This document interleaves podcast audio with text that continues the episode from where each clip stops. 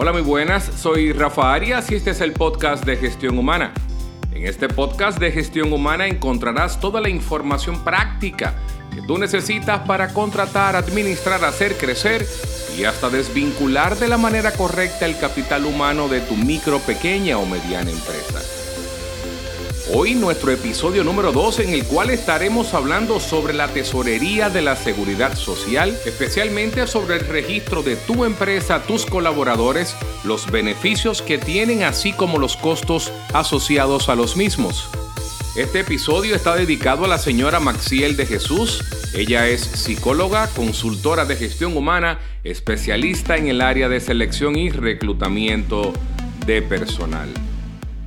La Tesorería de la Seguridad Social es el organismo responsable de toda la información del Sistema Dominicano de Seguridad Social. Recauda, procesa, distribuye y paga a todos los actores participantes en el mismo. La Tesorería de la Seguridad Social es dependiente del Consejo Nacional de la Seguridad Social, quien a su vez es el órgano rector superior del Sistema Dominicano de la Seguridad Social.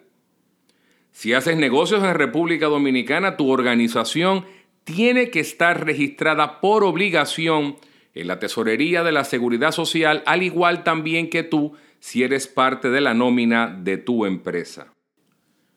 El proceso de registro de tu organización por ante la Tesorería de la Seguridad Social es totalmente gratuito y bastante sencillo.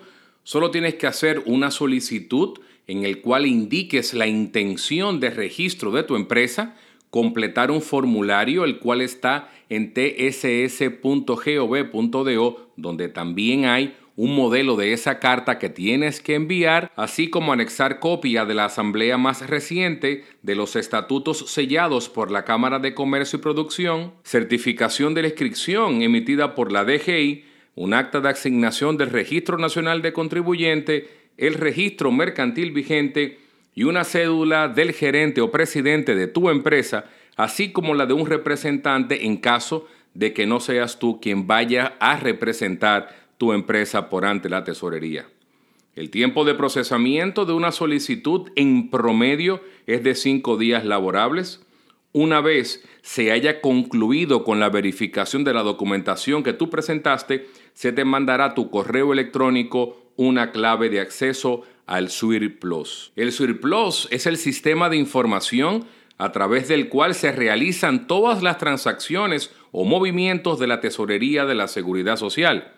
Para acceder al Plus, solo debes de digitar el RNC de tu empresa, tu cédula y tu clave, que es lo mismo que el CLAS. Entre las principales acciones que podrás realizar en el Plus está la asignación de número de seguridad social NSS para los empleados extranjeros, todos los movimientos de personal, entradas, salidas, cambio del salario, subsidios por maternidad, lactancia o enfermedad común.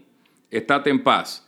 En los próximos episodios veremos en detalle cada uno de estos procesos. Hay casos en los cuales cuando vas a registrar un colaborador, sobre todo si es muy joven o la persona nunca ha trabajado o no ha tenido ninguna actividad comercial, que su cédula no la encuentres dentro de la tesorería.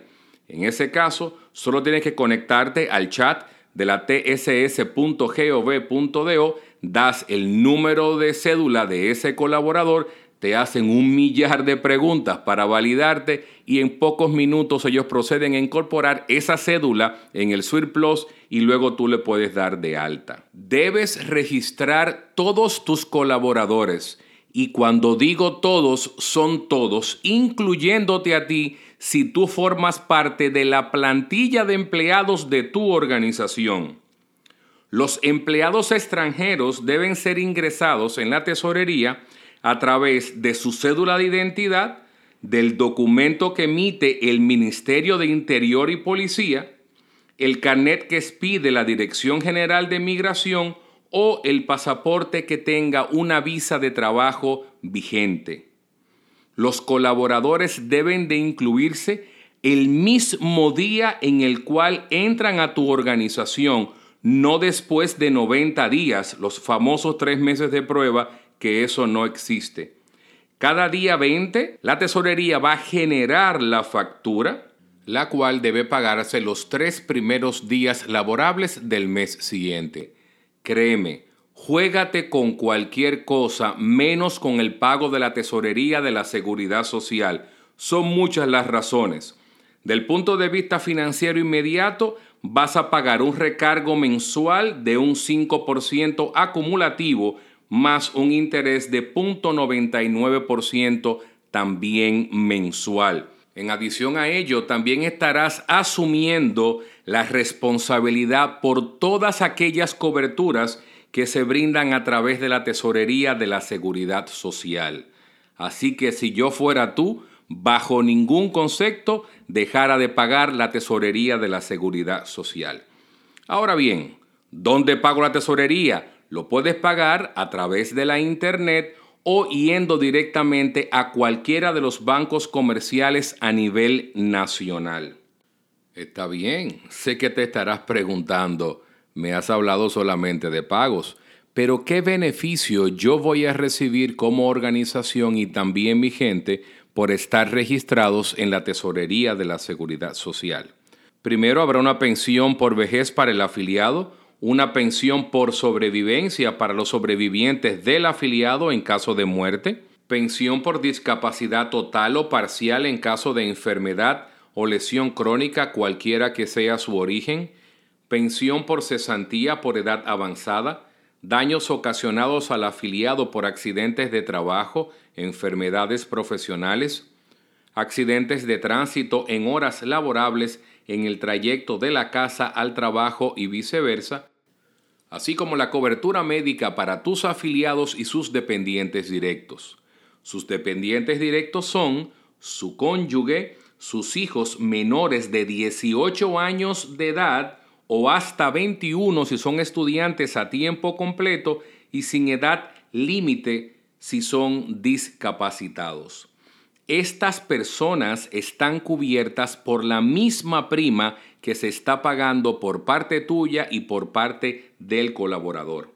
Ahora bien, tu colaborador, si lo desea, puede agregar también dependientes adicionales, como son padres, suegros, hijos mayores de 21 años, familiares hasta el tercer grado pero para esto deben pagar un monto adicional y solamente están amparados a través de la cobertura de salud. Ese monto adicional o per cápita es de 1.167,81 pesos mensuales. La cobertura del Seguro Familiar de Salud inicia 30 días después de aplicado el pago de la afiliación del colaborador. En caso de que se desee hacer un cambio de ARS, el colaborador debe tener 12 cotizaciones de manera ininterrumpida. Debes pagar mensualmente el 15.19% del salario cotizable de todos tus colaboradores. A esto debes sumarle la tasa del factor de riesgo de riesgos laborales que oscila entre 0.10 y 0.60%. En promedio, en República Dominicana se maneja el punto 20 en la parte de riesgos laborales. Tus colaboradores deben pagar el 5.91% del salario cotizable de ellos. El desglose es el siguiente.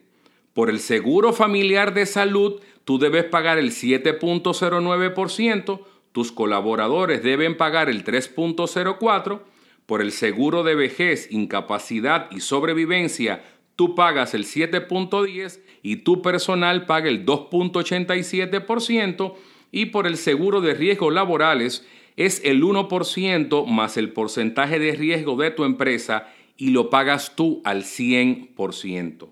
El Infotep se paga por separado y es equivalente al 1% del salario cotizable de tus colaboradores y eres también responsable del 100% de este aporte.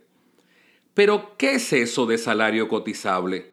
El salario cotizable para la tesorería de la seguridad social es la sumatoria del salario fijo que le pagas a tus colaboradores más las comisiones ganadas y las vacaciones cuando sea merite. Ahora bien, tenemos también una buena noticia hay un tope máximo cotizable, o sea, hay un valor máximo por el cual se paga a la Tesorería de la Seguridad Social.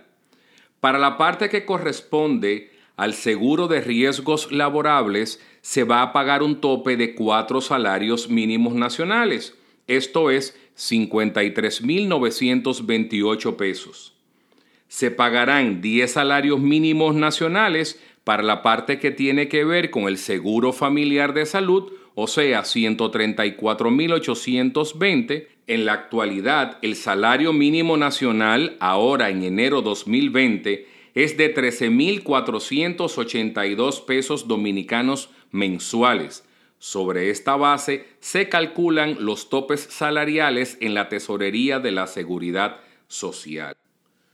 Una vez un colaborador sale de la empresa, Asimismo, como le dimos cobertura el día que llegó, debe dársele salida del surplus el mismo día que sale.